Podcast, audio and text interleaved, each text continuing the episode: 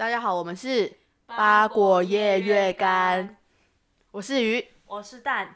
呃，我们今天要讲的品牌是 LV，不晓得大家知不知道近期发生了一起震惊时尚界的消息，LV 的男装创意总监 Virgil Abloh 于上个月底的十一月二十八日因不敌癌症病魔而过世了，享年四十一岁。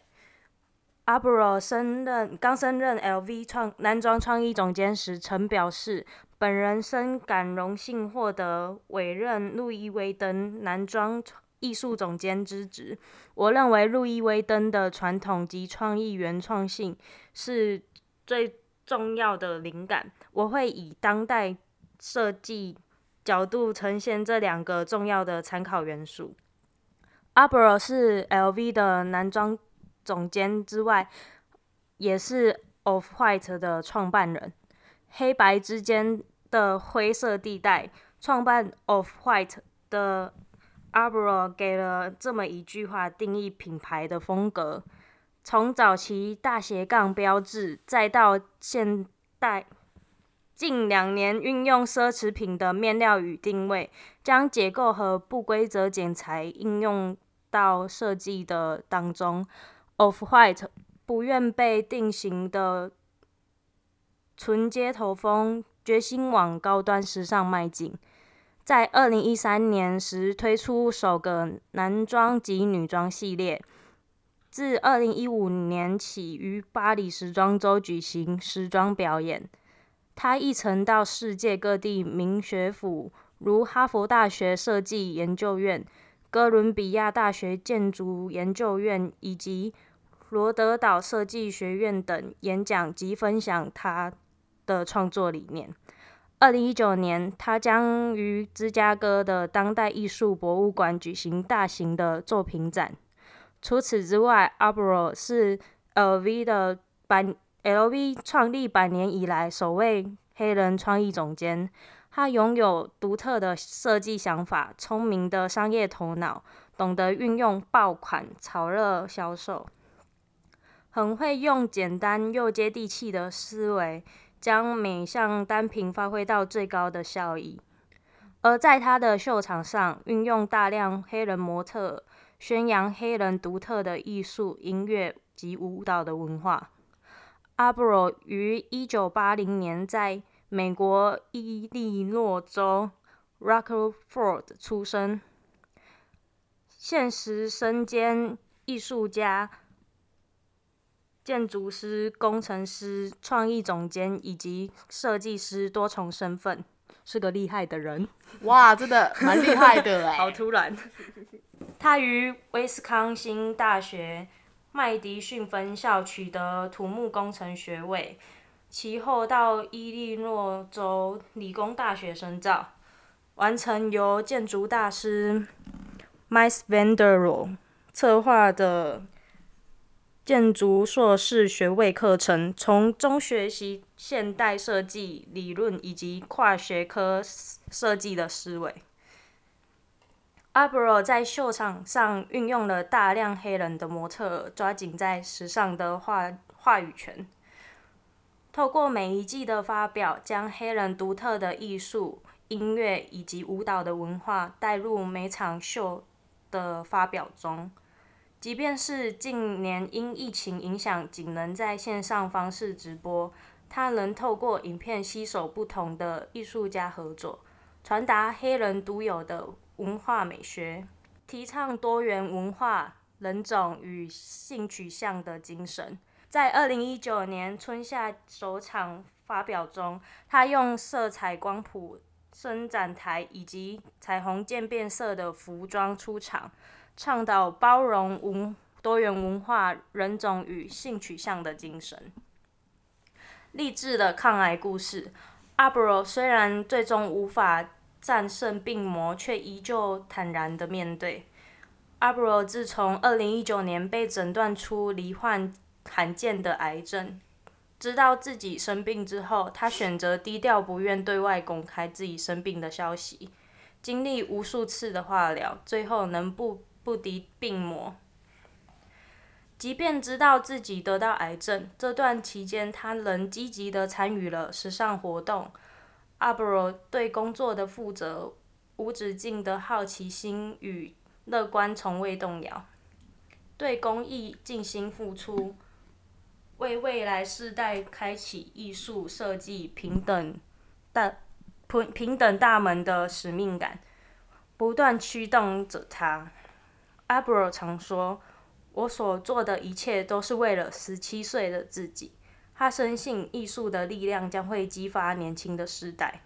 好的，接下来由于介绍关于 LV 的故事。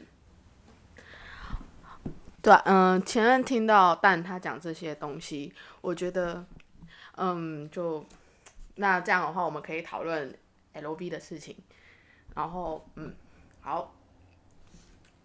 那讲到 LV 就不得不说路易威登嘛，它是 Louis Vuitton，它是法国的一个时尚品牌，它在一路一八五四年在法国的巴黎创立的，它的品牌的 logo 是由它的前面 Louis Vuitton 的大写 LV 来当奢侈品的标示，然后因此来闻名于世。然后一个世纪后，路易 Louis Vuitton 成为皮箱跟皮件领域数一数二的品牌，它的总部设在法国巴黎的香榭丽舍大道上。然后 LV 他们对创新的追求，跟对质料的坚持，跟对细节的讲究，精湛的工艺，更是路易威登他未曾放弃的承诺。他们坚持着传统与创新，致力为客人提供完美且奢华的体验，听起来非常高级。那讲到他们的品牌，我们就要讲到他们的创，他的创办人。那讲路易威登，他十三岁的时候就离乡背井。他于一八二一年的二月十二出生在法国的一个偏僻的小村庄。他的爸爸是附近林场的伐木工人。从小家境贫寒的他，父母并没有钱给他买玩具。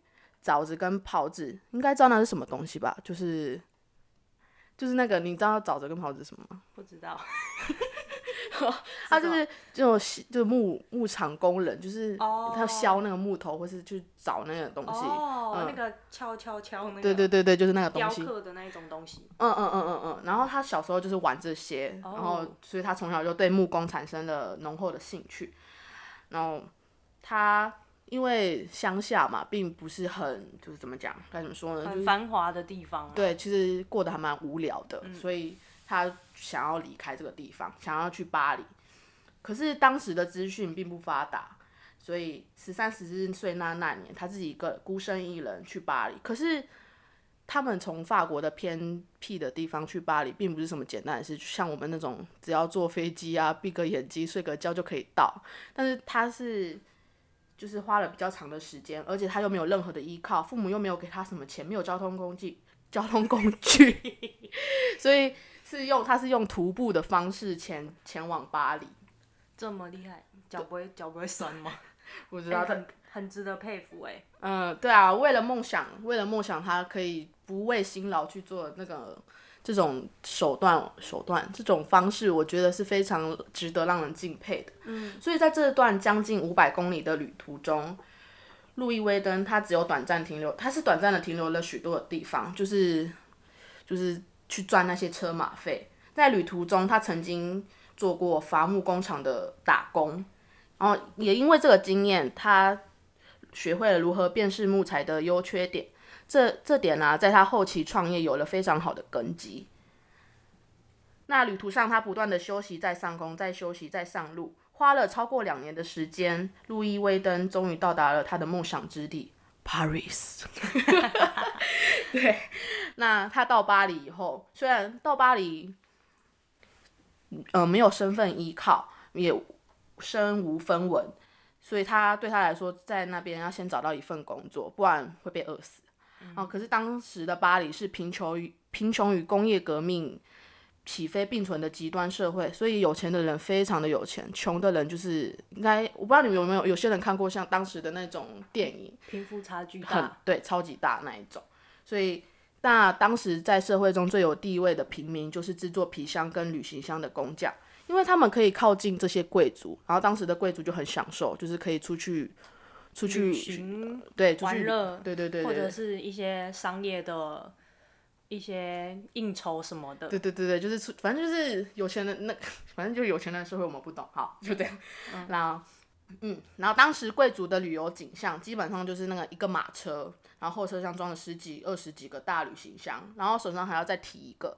东西越大越多，他就会觉得越爽，就是觉得 就是很、很有成就感，觉得自己很富有。嗯、对，不知道有没有大家有没有看过《铁达尼号》的一个场景，就是一第一开始那个 Rose 他一出现，嗯、他是从马车上下来，然后他的马车后面就很多行李箱。那时候我看到我就想说，这是什么东西？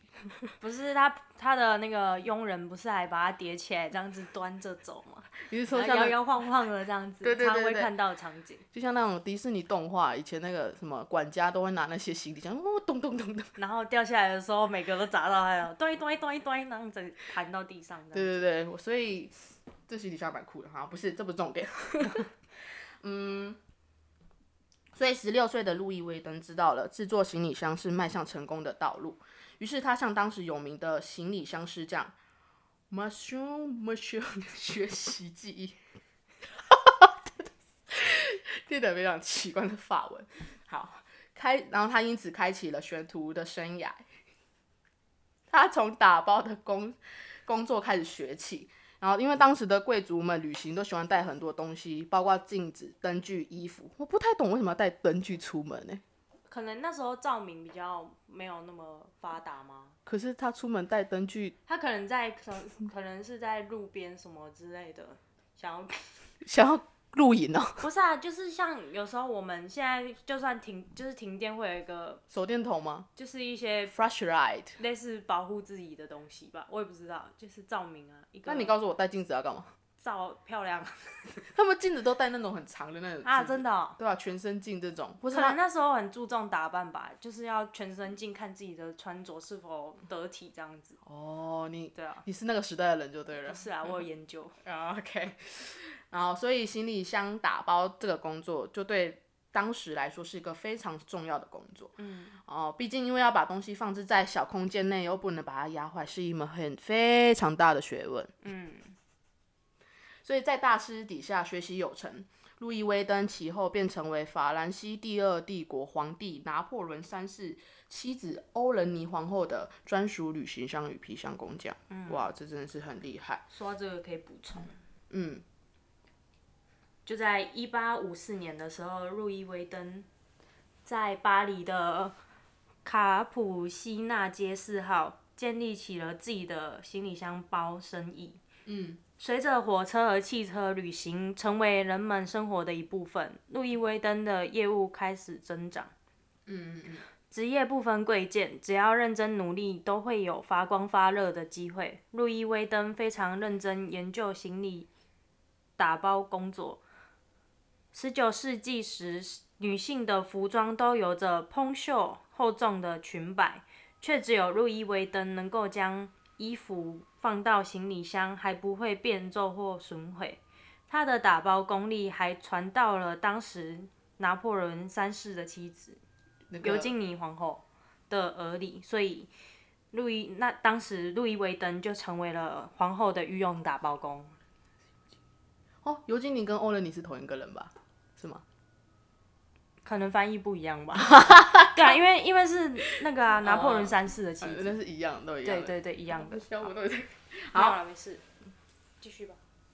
哦，所以他在打包打包这个上面工作非他非常的得心应手。对啊，就是如鱼得水。大家就是都认识他，然后感觉就是在那种高级，不是高级啊，那个在那个。上流社会很很有名气，就对，对，对，对，对，对，因此获得名气。嗯，所以他在一八五四年创立了行李箱专卖店。嗯，因为他在那个他在他的老师的底下工作了十七年之久，是一张非常长的一段时间。嗯，然后他也有拥有多年的经验。然后但刚刚也有说了，他在因为这样，然后还有在贵族里面有获得很多的名气，还有资金。所以路易威登啊，他就决定在凡登广场附近的 News 的香卡熊大道四号，哎，发文真的很难念。大道四号开了自己的行李箱专卖店。那路 Louis Vuitton 的首家工作室就在一八五四年诞生了。哇哦，恭喜他！继续吧。他在巴黎的闹区开了第一家面店。面店。面店。店面。你饿了吗？店面是店面。好，继续吧。当时的社会和经济背景助于他的生意发展，因为当时的时代背景啊，就是拿破仑三世他大举发展了资本主义，民众开始热衷于消费。在那个时代，贵妇们在出门旅游时，由于她们的日常穿着都是束缚内衣跟蓬蓬裙，就是那个屁股翘很高那种，嗯，对，所以必须使用大型的衣箱，就是来装这些大型的衣物。所以路易路易啊，他就看看准了这些，他就闻到商机，嗯、就看到他们王公贵族的还有资产阶级的消费实力，所以他适时的推出大型的行李箱，使用了上等木材制作，并是以珠饰和丝质布料。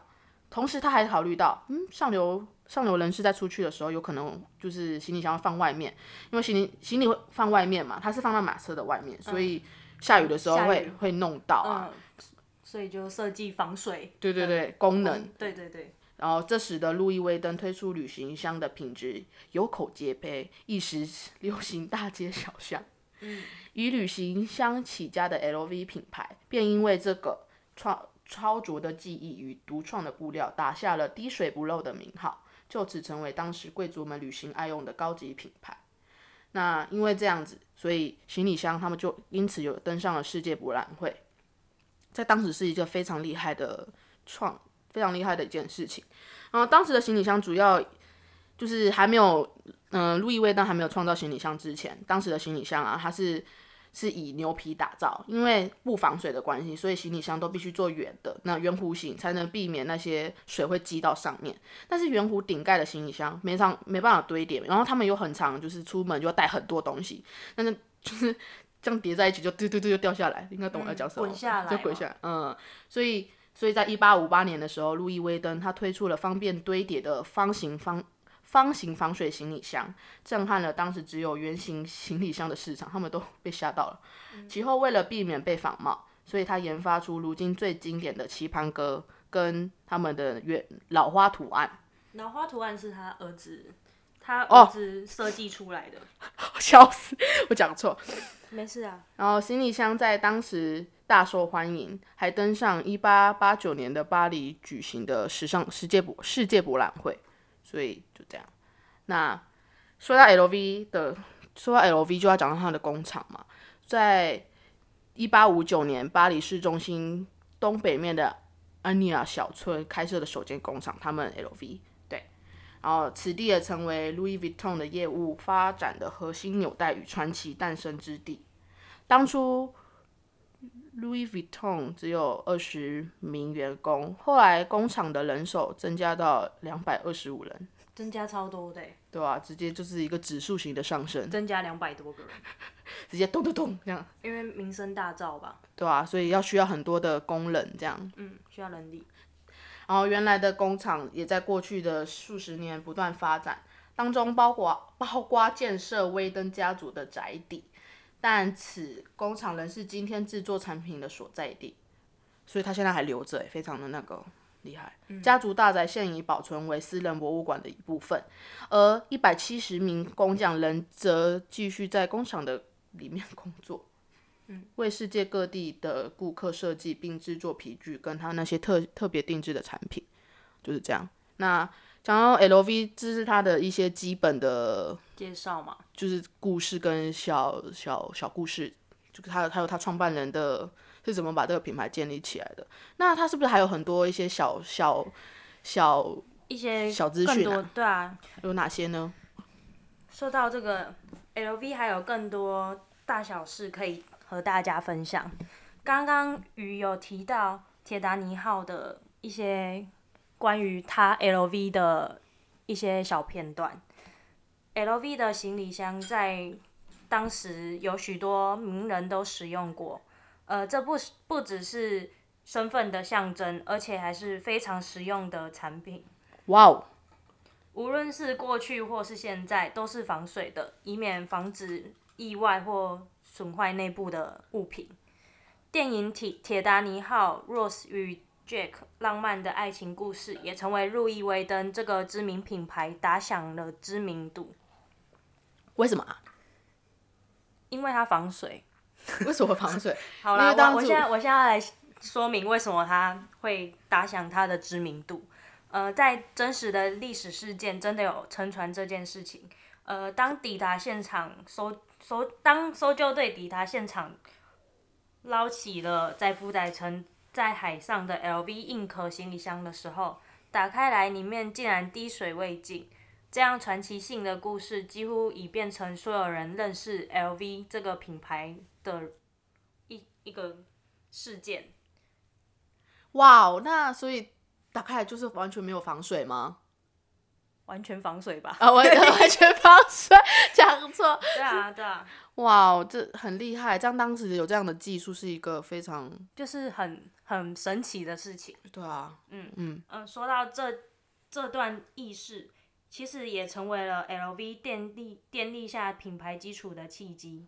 从此以后，不论如何发展，都一定以旅行为出发点，留下了一段不。不断被称颂的历史注解。当时的贵族名流都用路易威登设计的行李箱。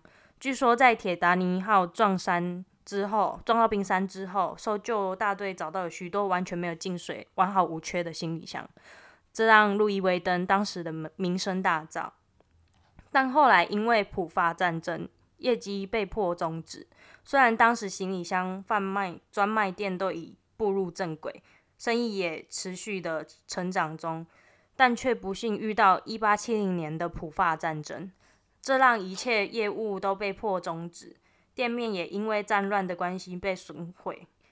不过，路易威登却不放弃，重新建立了工厂店面，让生意起死回生。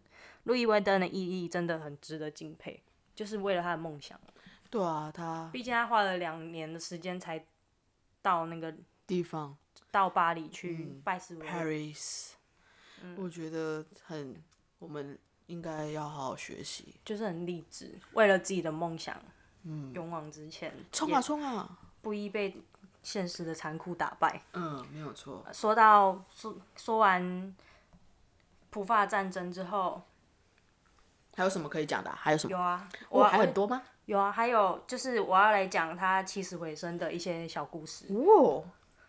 在 LV，呃，在 LV 重建店面之后，他们的锁头 Tumbler 又称为经典锁头，大家应该都对 Tumbler 锁头都不陌生吧？啊、哦，我知道，我知道，是那个吗？那个锁头就是行李，行李箱外面的那个锁头，就是那个很漂亮那个，很有很有感觉的那个东西，嗯。最原始的 LV 经典锁头是需要用钥匙来开启的，这么麻烦呢、哦？那可以用手指吗？没有，开玩笑，不好笑。它是一九一八九零年的时候，由路易威登先生的儿子乔治威登发明的特殊锁扣，名字叫 Five Tablet，。嗯，只要用一把钥匙就可以打开客户本人所有的 LV 行李箱，只要一把钥匙就可以开所有的行李箱，所以代表他每个行李箱的锁都一样。所以它有。就为了避免裤子拴上一堆钥匙，以前就只有那一把钥匙。可是他如果不见的话，他全部行李箱都打不开耶。它可以破坏啊，就是把它打开。哦，可能就比较麻烦一点。呃，应该就是有有方便的地方，也有不方便的地方。好，而乔治威登在这个品牌 LV 有三个主要的贡献。第一个是他在伦敦开设了海外的分店。第二点是他设计了著名的 Tumbler Lock，第三第三则是设计出那个标志性的 monogram，就那个老花的图案设计。呃，这三者都是乔治威登创造的价值，建立身份的认同行动。呃，logo 标识。对，好，呃、我们刚刚说到那个 monogram 的老花，经典老花。那我现在要来说一下它背景的故事，做个结尾这样子。好，好啊。一九，哎不，一八九六年，首次出现了 LV 字母组合的老花图案。你知道为什么它要设计出特别设计出这个图案吗？我猜，我猜，我猜猜猜。请说。他这样是为了要让人家可以更快的辨识这个这个牌子吗？还是？对啊，这算是一个要点。但其实它还有一个，它还有一个主要的原因是什么什么？为了要避免抄袭，可是现在就他还是现在还是有 LV 很多抄袭的东西啊，它其实那另当别论。当年嘛，当年比较不会有这种问题出现。好的。呃，我们都知道 LV 的老花是路易威登儿子所设计，但当时设计老花并不是为了浪漫或好看，而是为了要防止抄袭。自从路易威登设计出方形的行李箱后，就一直被模仿。哦，就是当时你像你刚刚说的，它不是都是当时一一堆圆的，就他们是方的，然后大家觉得它方的名声大噪，那自己也来打造一个方的，让就是有点误导大家，然后提高别人的知名度这样。所以山寨品从以前都是有啊。对啊，就是为了防止这种行为，防止抄袭，所以路易威登设计出，哎，路易威登的儿子就乔乔治嘛，乔治威登就用。创造这个，用爸爸的名字缩写，LV，、嗯、再配上四叶草、花卉及钻石，打造了专属 LV 的老花。对，真的是这样。哇哦，就是我觉得还蛮酷。我们有时候看品牌的 logo，可能它不只只是为了好看，而是它可能会有一些含义在，嗯，就值得我们去探讨的。就是很多品牌都是这样，对啊、就是他们创造这些 logo 的时候，都是有一些意思存在的。嗯，没错。就是就像我，嗯，我觉得这是一个，我们如果去深入了解的话，就会觉得哦，原来有很多我们不知道的事情，像什么，嗯、其实我到刚刚才知道，LV 跟铁达尼号有关联。真的吗？对啊，我我我是这种查了资料才知道的。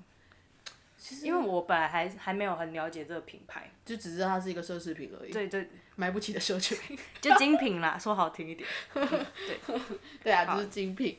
嗯，然后大致上是这样子。哦、我们今天的分享就到这边，谢谢大家的收听。那下次的主题我们待公布。拜拜。谢谢大家，谢谢大家，爱你们哦。没有人爱你。